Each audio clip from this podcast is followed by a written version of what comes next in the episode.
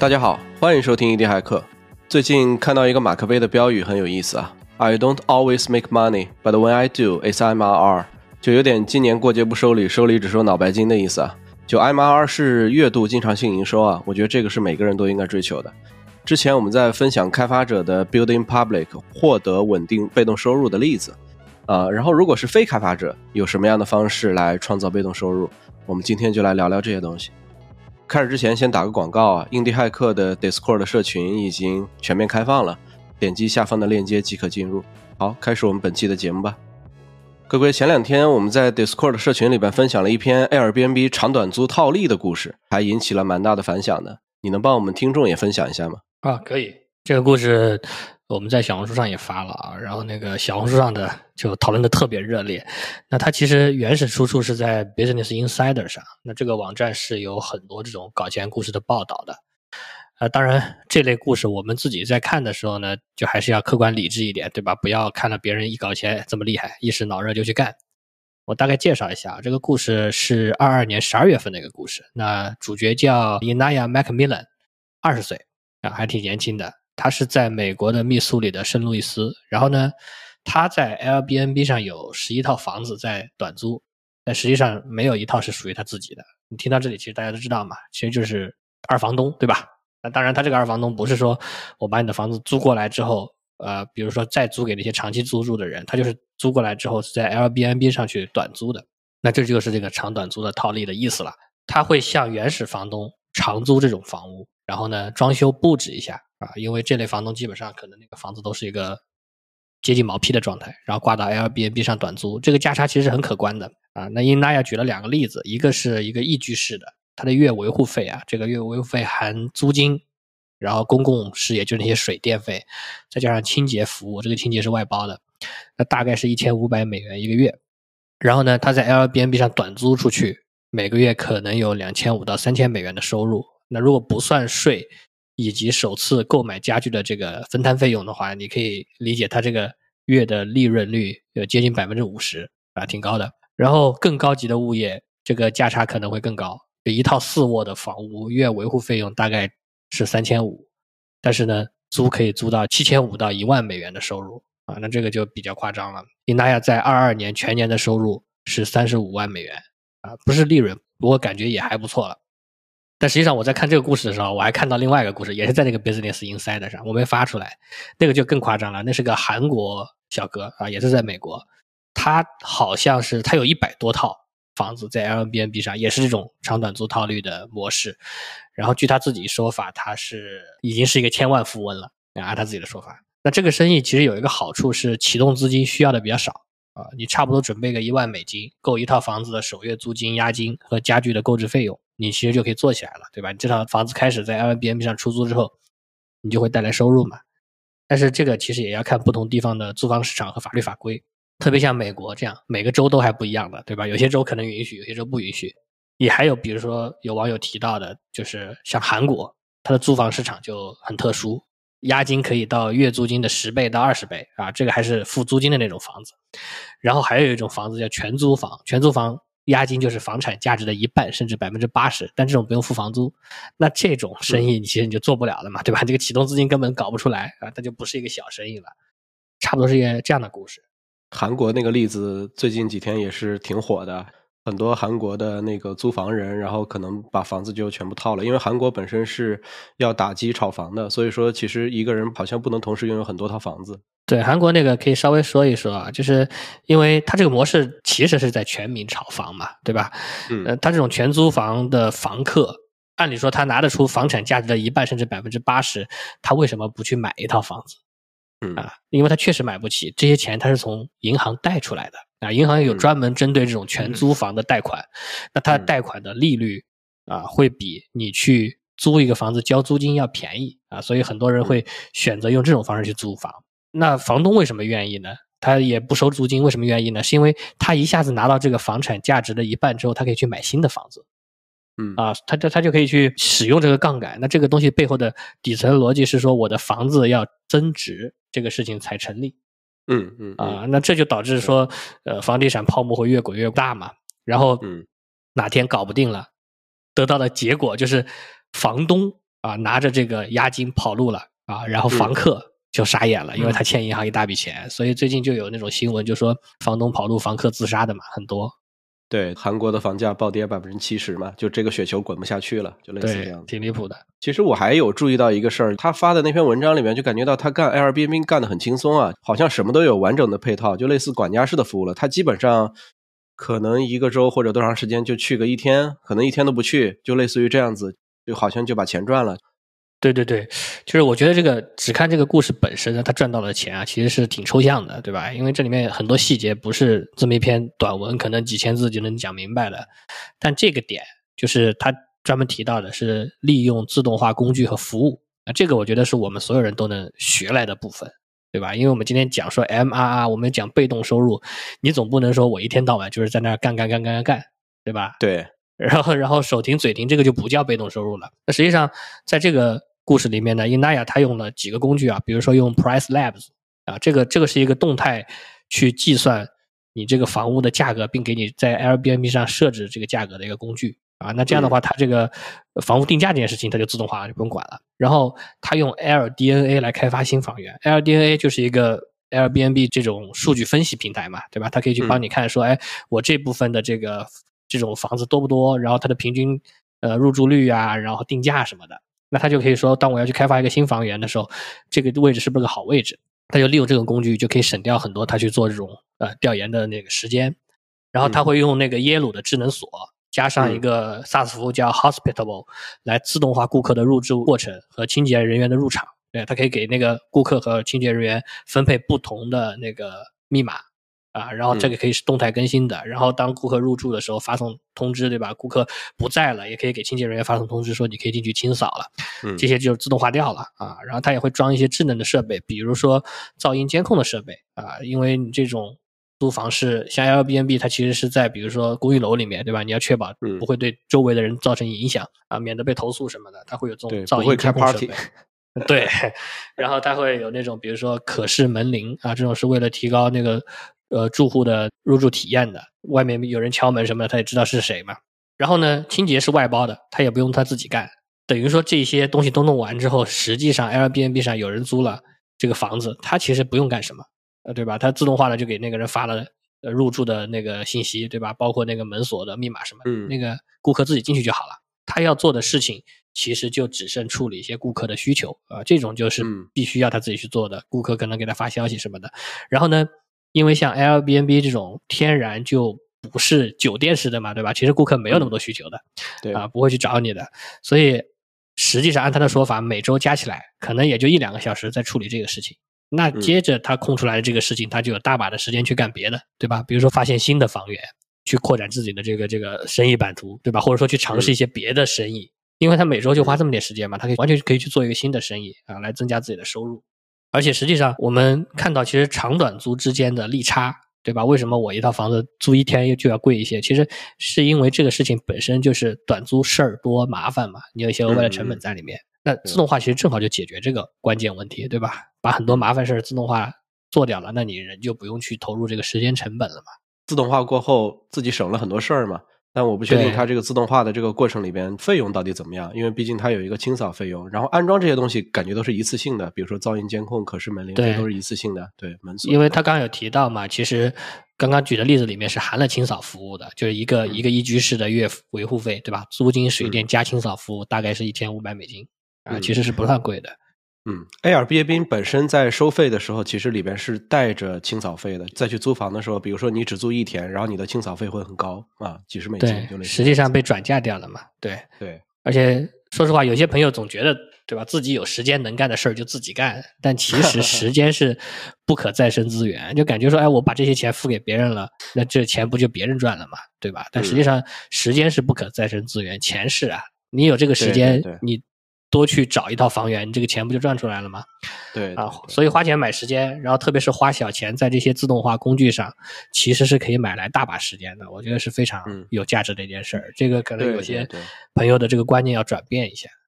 是的，是的。但我我在想一个事儿，就是他这样弄完之后，我觉得他的个人能力就变成两件事了嘛，就一个是找房，然后一个是卖房。我指的卖房就是要把自己的房能够租出去嘛。找房就是指说我要能够找到更好的房源、更好的地点嘛。嗯，就我不知道这里边核心风险还有什么，就是我们感觉都在听别人赚钱嘛。我不知道一笑有没有啥想法。既然问到我了，我本来说是先观察你们两个，听一下，我也来听听故事哈。听你们讲 Airbnb 讲的很嗨哈，这故事感觉赚钱很容易，所以说我自己其实去搜了一下，查了一下 Airbnb 相关的。当然我肯定知道 Airbnb 哈，我自己也住过。说当我去互联网上去查 Airbnb 这家公司的时候，其实我看到大多数可能就是关于这家公司的一个创业的经历啊这些。但实际上最后我还是。通过一些犄角旮旯的一些信息，结果发现 Airbnb 这家公司今天的发展真的是非常非常的恐怖哈！就我讲的这种恐怖，不是说 Airbnb 的业务今天有多牛逼，它当然很牛逼，而是它这种 Airbnb 今天这种飞速的发展，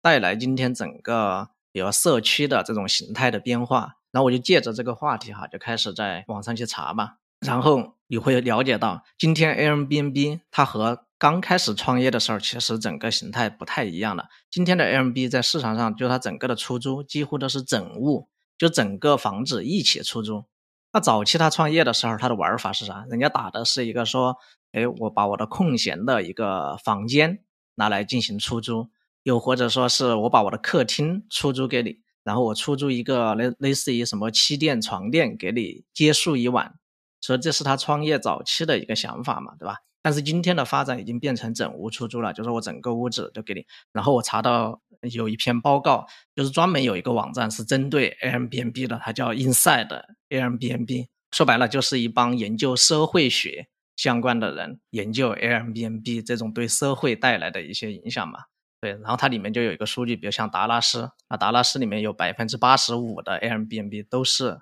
整套整套的房子这样的出租，几乎很少很少有。就一个房间一个房间这样的出租的形式了，对。那整屋出租这里面其实都有一个很大的问题，整屋出租它代表的说，我的整个房屋的管理方式已经走向了一种靠公司啊、靠团队、靠组织这种统一的商业化的管理方式嘛，就不再是你自己管理自己的家了嘛，对吧？不是业主在打理自己的房子。那这种管理方式，想一下统一的商业化，你就像我们国内也一样嘛，比如有什么自如，对吧？有各种各种这种公司。它的管理真的比业主管自己的屋管的更好吗？还有对物业、对社区的这种尊重啊，这些有这么好吗？肯定没有的。所以说，经常会导致你的整个社区就处于一种混乱的状态。那我们自己其实也可以换位思考一下嘛。你肯定不愿意住在一个小区里面的，大多数可能都是以出租为主，并且都是长期出租那些屋。因为 Airbnb 刚开始聊的是共享经济嘛，那我可能不只是共享一个房间、共享一个客厅给你使用，对，然后。我就在那个网站上去看了一下，看了一下那些社会调查的那些报告，它里面有人哈做了一下 Airbnb 的整个数据的分布的地图，也就是他把每个城市里面用一个红点去标记了。哪个地方有一套房源，然后那个标记出来的那个地图非常非常的恐怖，就是我刚才密密麻麻的是 提到的那种恐怖。然后你会发现，像在很核心的一些旅游的城市啊之类的，比如像巴黎，在曼哈顿，你可以看得到这个密密麻麻的程度真的是特别特别的吓人，很恐怖。就是会感觉整个曼哈顿或者整个巴黎的核心区都已经被 Airbnb 覆盖完了。我我甚至都敢就怀疑这个地方还有没有自己。就是业主自己在居住的房屋，就是这种感觉。那你想一下，就是在这样的一些城市啊、社区，如此高密度的房屋整体出租，那给社区必然或者整个环境肯定会带来很多很多一些扰乱啊、混乱的东西。但同时也有一些机构在研究一个东西，今天的 Airbnb 确实给今天的社会也带来了很多很多的问题，比如说房屋供给减少了，觉得有些核心区的那个房屋大多数都被。拿去出租了，然后导致房屋的供应减少了，减少了过后，相应的导致那些真正需要消费的人，其实去租房啊，这些都变得更贵了。所以说，有很多很多的城市也在尝试对 Airbnb 执行一些禁止啊这样的东西，比如在加拿大已经有过开庭诉讼打官司，我们要不要把 Airbnb 给禁掉？所以我想讲的是，咱们都看到了 Airbnb 确实很火哈。我相信，就是这种很恐怖啊、混乱的状态去持续发展的话，可能在某一个时间节点，政府可能会用某种方式进行干预。就是，我们今天要想去赚这样的方式的钱，还是要关注一下这种隐形的风险吧。嗯嗯，我觉得你讲的这个没有某种时间点了，就其实已经有了。我前两天也在看悉尼这边的 Airbnb，我看了这个之后，嗯我觉得我感觉我也能干。对，去调查了一下悉尼的 Airbnb，悉尼在一八年开始就已经在限制 Airbnb 了，因为我之前嗯看到悉尼应该是 Airbnb 的第二大城市，结果在 New South Wales 就是悉尼所在的这个州，然后就在一八年开始就做了一个限制，出租你的自住房屋的天数不能超过一百八十天，就是嗯你不能超过你一年的一半。然后，如果你是那种，比如说你是出租出来一个房间的那种，那是没有限制的，呃，但是嗯如果你是一个全的空屋啊、空置房，然后你如果是这种短租的，超过一百八十天是不允许的。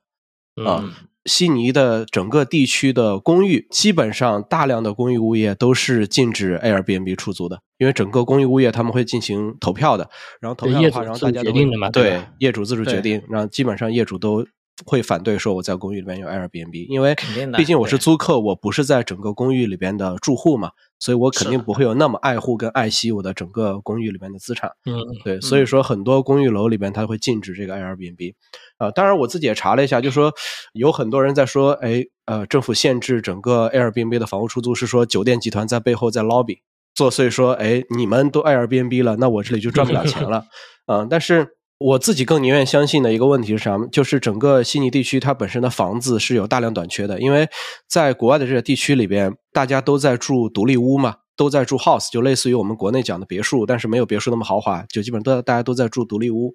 澳洲的整个的公寓供应是比较少的，就没有那么多，只有在 city 周围可能有大量的公寓，其他地方周边基本都是 house 啊、所以说，在整个澳洲的大选最近刚结束的时候，然后总理就说了一句话，我的印象还挺深刻的。然后他说：“我们不能以一周在悉尼西边扩展一条街道的方式来扩建房屋了。”就是因为悉尼的东边就是海了，所以悉尼只能往西边、北边、南边这些地方再扩展它的整个房子。所以说，他们现在的扩展方式就是大概一个州左右，然后在悉尼西边新建一个新的街道，在街道两边来扩建房子。就未来的悉尼可能要更多的去扩建整个 city 里边的公寓，叫 apartment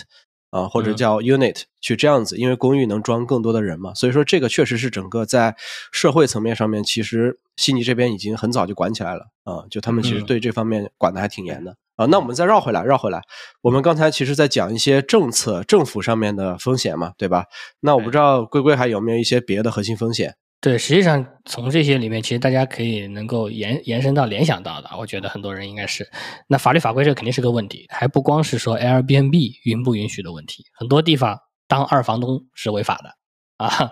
像加拿大、那个荷兰这种国家，你当二房东是违法的，要抓你的。嗯那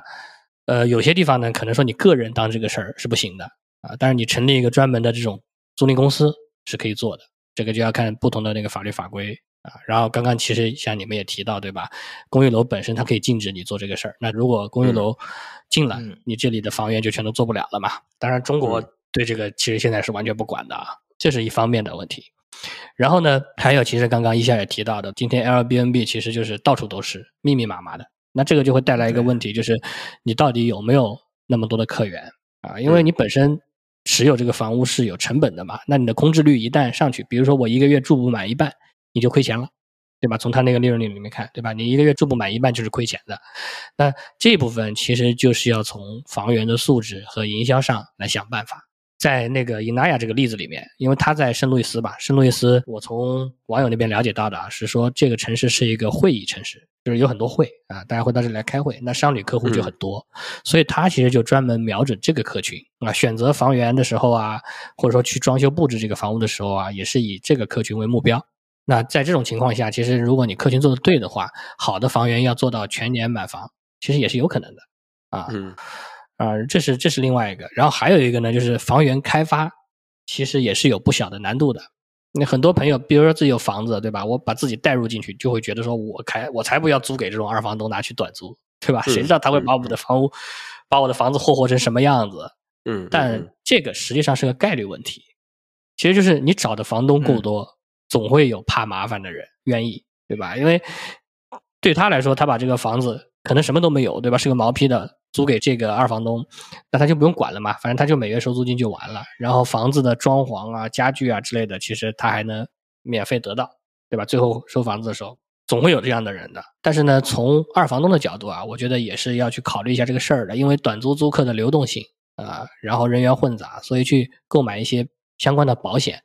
来覆盖，可能是有必要的啊。但是有些地方同样的，因为这个问题，就刚刚我们提到的 Airbnb 的一些社会问题，这类保险还挺贵的，所以这个生意其实就是要看地方啊。很多时候地方好做，很多时候地方难做，其实也是因为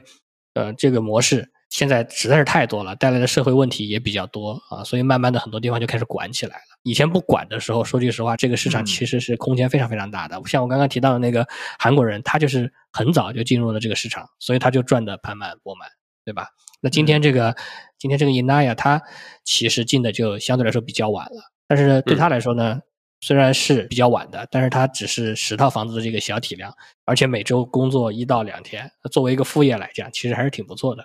嗯，我自己也查了一下，他们现在在悉尼周边，包括咨询了一些比较资深的一些做 Airbnb 的人啊，他们自身在悉尼里边，他们有定位过一些比较好的区域，一个是悉尼的 CBD，因为悉尼的核心的那些景观什么。啊，悉尼大桥呀，什么歌剧院呀，然后情人港呀，这些地方都在 CBD 周边啊。就这个地方肯定是一个很好的一个 Airbnb 的选点。然后第二个就是各种各样的展会区，就刚才龟龟讲的那个会议区，对，会议区、展会区。然后这个区域是非常非常好的，就类似于悉尼的 Olympic Park，就是悉尼之前两千年做奥运会的时候啊，那边建了一个奥运会公园，就那边可能会经常做一些展会啊等等之类的。呃，还有一个就是各种各样的海边的 beach 区。就是比如说各种各样的海边旅游区等等这些东西，这这些地方也比较好做。再有一个就是，我觉得悉尼算是跟别的可能有所区别的，就是大学区。啊，因为悉尼有很多大学，而且中国很多留学生，然后悉尼的教育行业也比较发达嘛，所以有很多大学周边也会做 Airbnb。有些家长过来怎么怎么样的，然后他们就会在周边去租一个 Airbnb，这样离自己的学生近嘛。然后悉尼因为有当前的这个限制，就说短租房最多不能短租时间超过一百八十天，所以现在悉尼的这些做 Airbnb 的房主，他们特别喜欢的一类人是 contractor。我是合同工，所以说其实我干完一段时间我就走了。啊，所以他们特别喜欢这种 contractor，因为 contractor 他可以签，呃，应该是三十天以上还是多长时间，他就不算是短租了。他们特别愿意签给这种 contractor，让让他们来住。嗯，这样的话就不存在一百八十天的限制啊。当然，这个里边有一个很大的问题是什么？就是整个我们刚才讲过的这个悉尼的 CBD 区啊、展会区啊、旅游区啊、大学啊，都还需要再去看一下供需。啊，因为我们刚才讲说，悉尼的整个的地方，其实它供需，我觉得它的供应是非常非常多的。嗯，当然现在做了一百八十天限制，再加上现在利息，然后现在比较高，很多人其实从短租已经退到长租里面去了。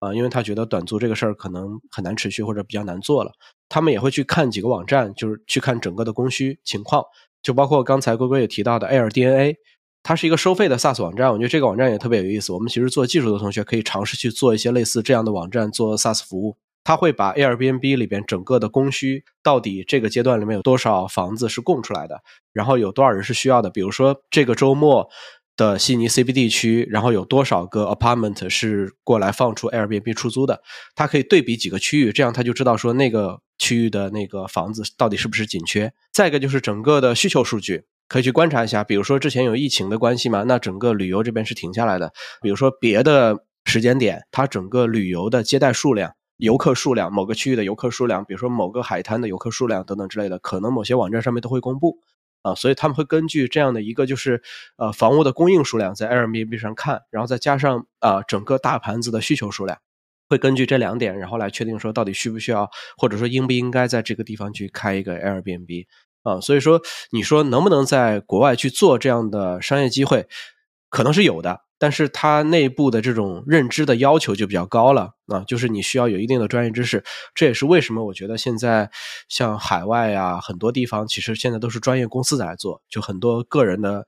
买家或者投资人其实比较少的。我觉得这个有很大一部分原因在。嗯，对，因为这个市场其实已经很多年了嘛，你想说这里面还有没有大机会，我觉得挺难了。但是呢，你如果只是把它当做一个小副业，对吧？可能甚至你自己的房子啊，你说我不想花太多时间去打理，那你其实也可以考虑说，我用一些类似于这种 SaaS 服务，对吧？然后或者自动化工具，把它就当成一个产生被动收入的一个东西放在那里就可以了。嗯，那反过来，反过来，我们再回来啊，就是你们觉得这事儿在国内有机会吗？因为国内 现在像美团呀、途家呀、小猪啊，因为 Airbnb 退出了嘛，所以我的核心问题就是说，长短租套利这件事儿，在国内有机会吗？因为其实国内的租售比是很差的嘛。比如说一个房子可能一个月租你三四千块钱、四五千块钱啊，但是有可能一天就三四百、四五百啊，就类似这样子。我不知道国内这种长短租套利有没有机会。呃，我觉得是这样的，就是国内有一个优点呢，是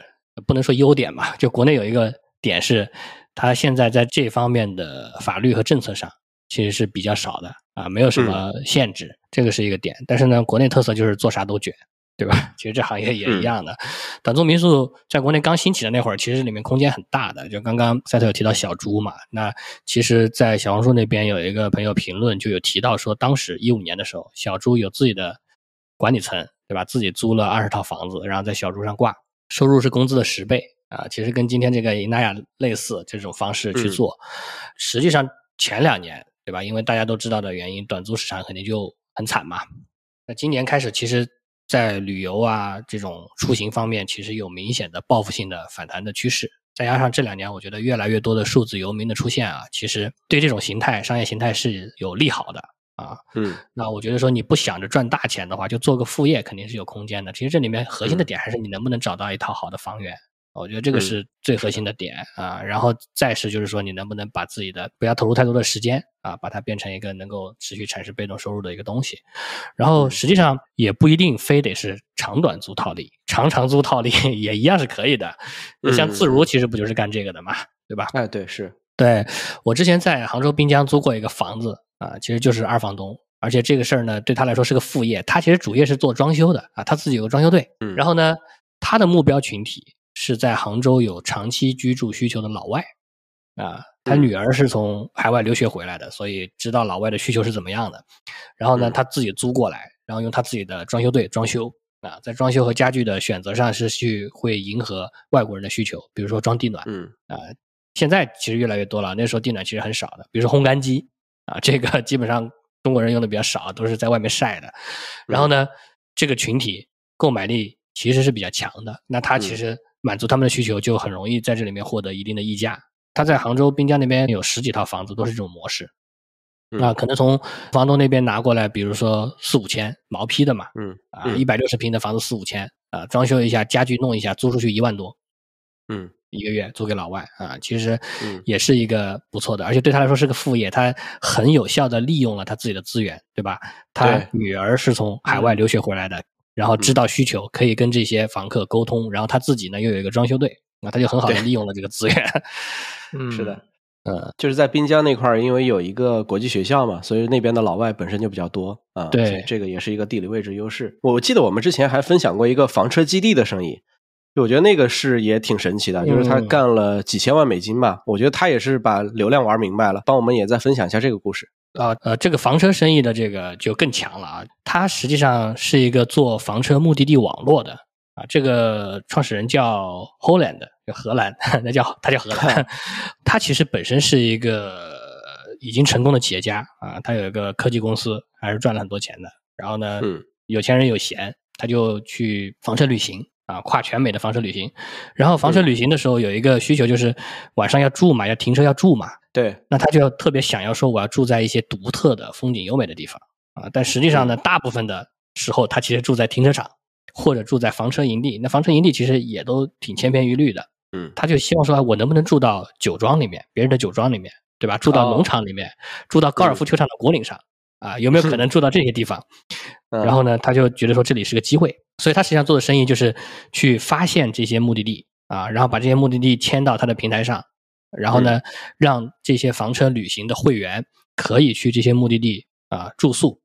但是他做的最强的地方在于什么呢？他完全是空手套白狼，他收这些房车旅行者的会费，但是呢，他并不分给那些目的地业主。啊，那为为什么那些目的地业主愿意上来？是因为实际上这些房车旅行者是这些目的地业主的客源，对吧？他可能会在他那边消费，比如说在他的农场里面买东西、买酒，对吧？然后在那儿打高尔夫球，啊，都有可能。然后这边的数据是，他的数据是说，呃，他现在有二十五万的会员，每年收的会员费接近四千万美金，然后这些 嗯会员对在这些目的地业主那边的额外的消费，差不多嗯也是四千万美金。嗯那实际上在这里面他出了什么东西吗？他啥也没出，他其实出了广告费。哈哈。嗯嗯嗯嗯啊、所以这个这个其实真的是挺强的。我我大概给他算了一下，他广告费投入多的时候，一年大概是千万美金啊。然后呢哇，，那这个很夸张。对对，他在 Facebook 上投很多广告，他大概有个十个左右的员工啊。这些员工嗯最最最最重要的工作就是说服目的地的业主加入进来嗯啊。然后就大概是一个这样的成本，你可以算一算嘛，成本大概可能也就两千万美金吧。嗯嗯嗯啊对，所以一年收会费收约四千万美金，他其实这个是赚了大钱的。对，这里面有一个比较震撼到我的，就是他真的是完全不分钱给这个目的地业主啊、嗯然后他就通过各种方式，比如说教育目的地业主说，哎，其实你不用投入什么成本的，对吧？很多、嗯很多目的地业主会觉得说，哎，你房车要过来，我是不是要给你提供水电？其实不用，嗯嗯嗯因为他只在这住一晚两晚，对吧？这个房车自己就嗯搞定了、啊。然后他也会去呃创建一些呃用户规范，就比如说你去了之后，呃，你要保护那边的财产啊什么的，就反正他是两头教育用户啊，然后对，然后让那个目的地业主觉得说，好，好像这事儿也没有什么成本，我加入一下也没有关系，说不定还能多卖点嗯。卖点我自己的产品。他要通过这个方式去把整个平台给撬起来了。然后这个嗯。平台其实他还是买过来的啊，就是最初的时候他有了这个想法之后，他去做了一些呃研究，然后发现了嗯。有一个这个这个平台本身，它这个平台叫 Harvest Hosts 嘛，嗯。这个平台本身其实就存在的，它是一对夫妻创建的啊，嗯然后呢，他就把它买了过来。我相信这对夫妻肯定没想到，今天这个生意被被这个 Holland 做到了几千万美金啊，一年。嗯嗯嗯啊，然后他当时收过来的时候，这个数据是六百个目的地和六千会员，然后今嗯天这个数字已经被他做到了八千七百个目的地和二十五万的会员啊，我觉得嗯他真的是蛮强的。嗯，但我觉得从零到一跟从一到十的本身你的能力圈跟你的整个的能力模型就不一样，对，对我觉得也也不能纯羡慕，对吧？对对对 很羡慕而且可能就不说句实话是你的能力范围内嘛。嗯他不是像之前的这个有成功的那个创业经历，他上哪儿去投一百万美金一个月的广告费啊？根本投不起的。对对对对吧对，是的我们，只能说那对对夫妻创办这个 Harvest Hosts 的那对夫妻，他们赚到了他们该赚的钱，然后这哥们儿赚到了他该赚的钱。嗯，是的，是的，是的。所以说，我们抛开这些事的能力圈啊，就是比如说刚才 Inaya 那个事儿，它是它核心能力其实是找房嘛，他得知道说哪个 location 是比较好做的，对吧？对然后你像这个房车的这个，他也得知道说哪些酒庄是别人愿意去的，对吧？他也得去找类似这样的，或者说他聚集了一大堆这样的酒庄，这些好玩的地方，然后房车主就愿意去在上面玩嘛。我不知道你们有没有发现，其实这些项目都是一个营销加 X 的项目，就是嗯不管他怎么去弄。它的核心能力千奇百怪，但是它营销能力都得非常强啊！你像那个做房车生意的这个哥们儿，你说他光投广告就投一千一千万美金，对吧？投广告也是一种很强的营销模式嘛，对吧？我不知道，其实这个类比，你看我们一直在讲的这个 building public，其实我们是小成本营销嘛，对吧？嗯我们暴露自己来营销嘛，对吧？我不知道你们对这块儿有没有别的想法跟认知？嗯嗯，其实我觉得这个营销加 X，对吧？很多时候其实这个 X 就是我们对这个生意的认知嘛。然后我记得听过一句话嘛，就是人是赚不到认知之外的钱的啊。当然有些人运气特别好，他就是能赚到认知之外的钱，嗯这种人一般对钱都没什么敬畏。那嗯其实我觉得一个是认知，另外一个是你对这个固有认知可能还要打破认知啊。为什么说这个？是因为这个故事我们不是也发在小红书上了嘛？小红书上有很多讨论啊，特别多的人其实都在讲我们刚刚讲到的一些限制，比如说当地的法律法规不允许，对，对吧？啊，然后比如说我作为一个房东的话，我是不愿意租房子给你去当二房东的、嗯嗯嗯啊嗯。但如果有这种固有的认知，觉得说，哎，其实我对这个事情是了解的，那你可能在这里面的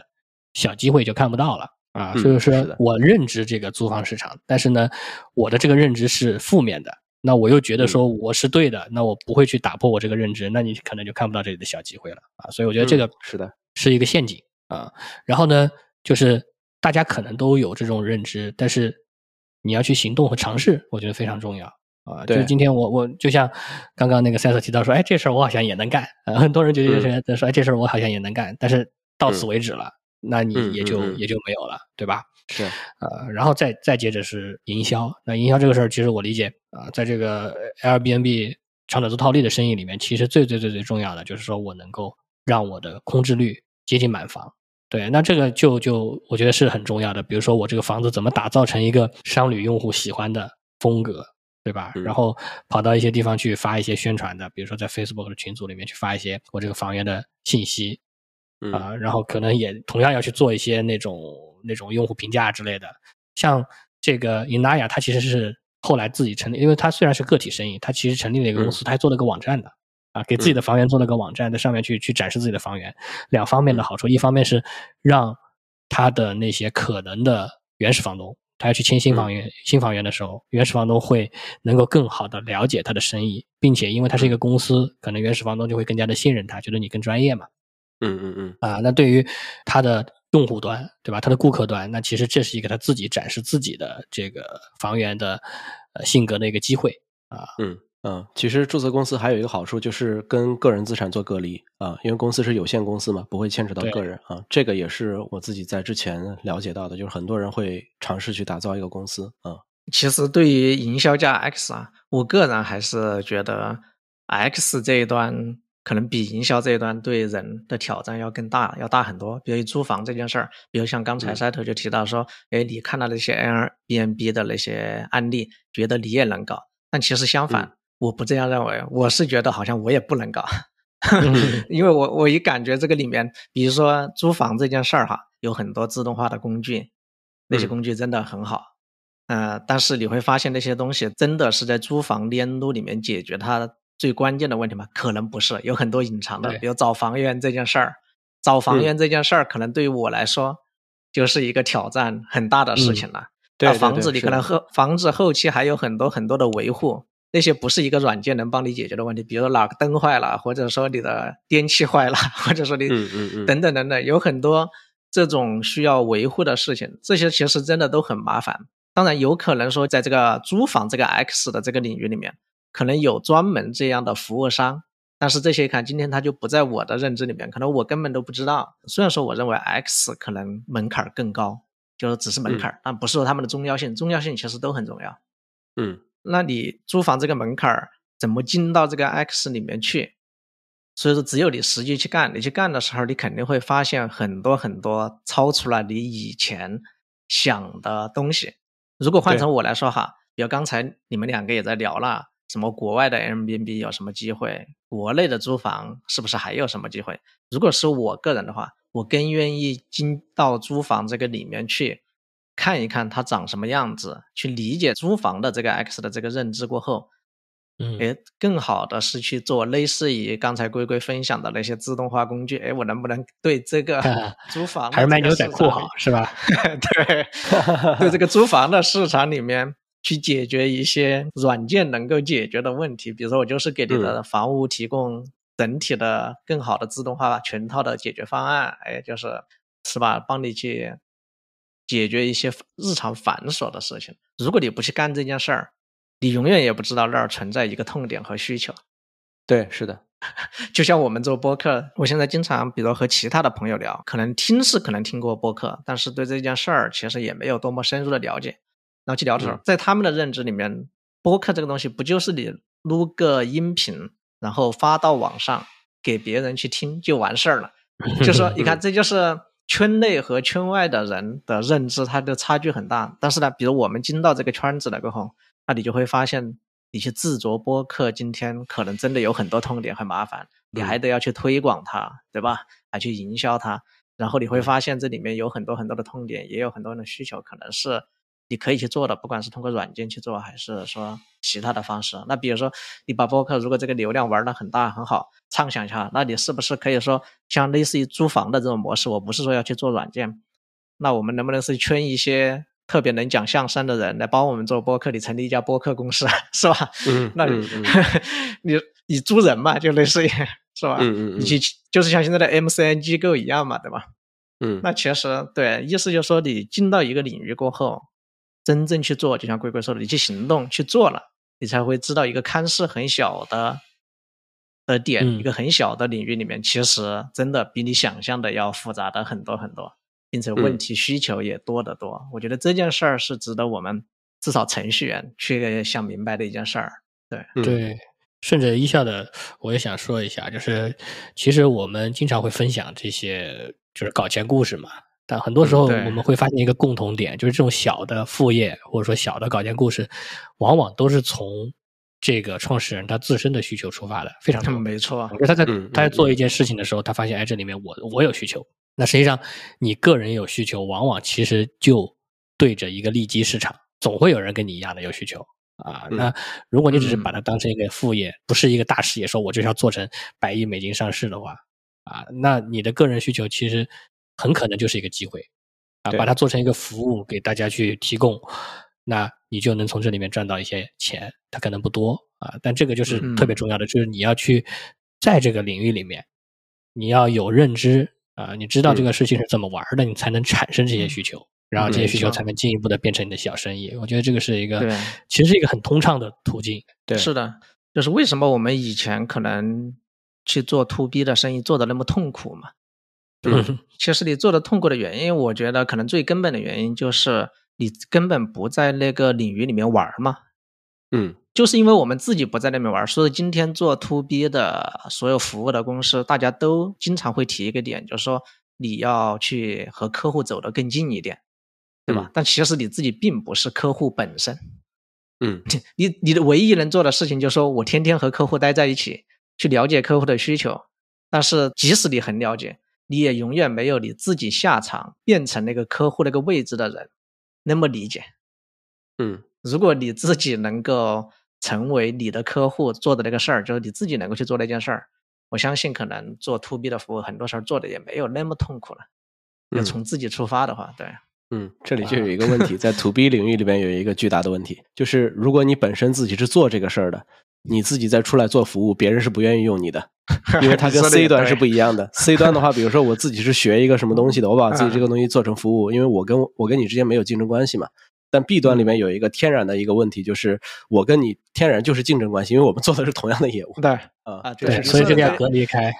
对，这又是一个就是属于人和人之间或者企业之间关系的问题了，就是属于一个社会性问题了，就是。对。嗯它不是一个但我觉得，技术问题即使是抛开这个啊，就哪怕我只是说，我就自己把自己的这个需求搞定，因为 to B 这个里面，其实你把自己这个需求搞定，就能带来很多收益了，对吧？或者说节约嗯很多成本啊、其实也是挺划算的。就是如果你自己能够进去做这个事儿，然后再去搞定这个需求，起码你没那么嗯痛苦。对 哈，因为很多时候嗯我们不去做这个事儿，然后哪怕我们理解了客户的业嗯务，其实只是表面理解。啊，嗯有的时候客户会给我们提一些需求，因为他本身不懂技术，所以他的提的需求有的时候感觉挺荒谬。嗯，嗯但你不了解，实际上这个需求对他来说 是非常非常核心的一个点。嗯你哪怕给他实现的很糟糕，只要能实现，他都很愿意。但是你一听觉得说这个需求怎么那么二逼，这就是你的认知问题了，对吧？对啊，对对对，这里边其实还有一个问题啊，呃，我们很多时候都在想说，我能不能把我的这个经验跟能力输出？但其实真正在 to B 的这个领域里边，因为别人真正都在做业务嘛，我举个很简单的例子，比如说，呃，现在盒马跟大润发。跟一些比如说山姆举个例子，他们都是做超市的，对吧？那盒马一直在强调说，我自己在超市这个领域里边，我的技术能力是最强的。那我们就对比一下超嗯市里边最核心的几样指标嘛，比如说每平方米你能卖多少货嘛？那类似于这种指标，你到底能做到多少嘛？假如说你真的是一个超强的一个业务系统，你能够指数级的提升你的整个卖货的效率，那你其实可以透过商业本身可以打败别的竞争对手的。你没必要把你的自己的能力做输出，因为输出本身这个能力能卖的钱，跟你自己商业竞争把对手打垮的这个钱，其实嗯有本质区别啊，很多很多钱，就它差别是很大很大的啊。所以说，嗯我们回想过来，其实本身我们在做整个软件产品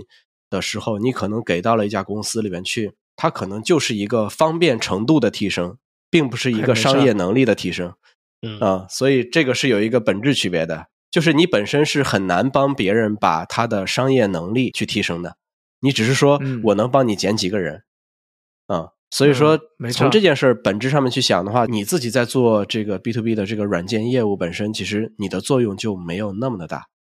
啊。因为我们现在看到像包括河马呀之类的，然后永辉啊，好像河马的平效啊，我记起来那个词叫平效，对，河马的平效好像并没有比别人高很多。那这个时候就需要质疑一点是，那你本身河马在投入那么大量的资源再去做整个的这种科技化的这种能力的时候，你到底给你的公司到底实现跟带来了什么？嗯，这件事就要去想了。那一旦河马现在分拆了，要去做上市了，那是不是优先砍的就是程序员？又绕回到裁员了，是吧？